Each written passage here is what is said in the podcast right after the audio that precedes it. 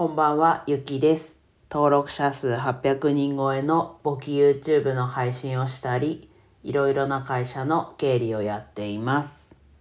今日は改めて余裕は大事ということでお話ししていきます。今日はですね、久しぶりにとアルバイト先から帰ってきた時間が6時台でした。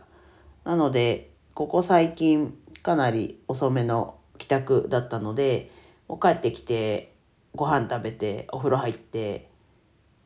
FP の日給のテキストちょっと読んで寝るっていうまあ音声配信も撮って寝るっていうそんな感じだったんですけど今日は6時頃6時頃じゃ7時前に帰ってきてかなり余裕がありました。そうだ茶碗洗いもはい食器洗いもしてるので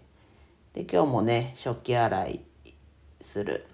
っていうところとあと自分はお風呂が結構面倒くさがり屋で、うん、言い方がうまい言い方じゃないんですけど入んなくてもいいぐらいも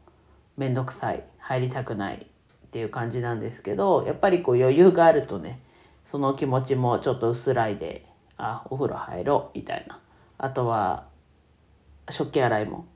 あやんなきゃっていうよりはあやろうっていうやっぱりそういうちょっとしたねことですけどこう気持ちに余裕が生まれるなと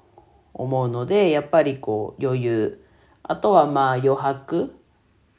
ていう場面によってはね余白っていう言い方をするかもしれないですけど、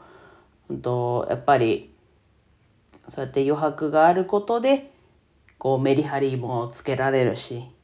ていうところはあるのかなと思ってます。で自分は明日からね、えっと、渋谷のアルバイトの方は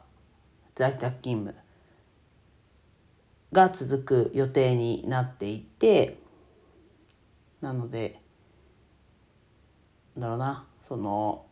こう時間に縛られたお仕事がちょっと減るというか状況なのでまたちょっと先月はねダラダラしてちょっと後悔があるんですがしっかり休むとこは休んでやるとこはやると。そういうふうにメリハリをつけてしっかりやっていきたいなと改めて思ったのと今日はねちょうどこう余裕を持って久しぶりに帰ってこれてそういうことを考えれてよかったなと思ったので皆さんもとやっぱりこう忙しい中でもやっぱり余裕だったり休憩だったりしっかり取ることでパフォーマンスも上がるし気持ち的にもこう上がるわけじゃないですけどこう余裕というか落ち着いて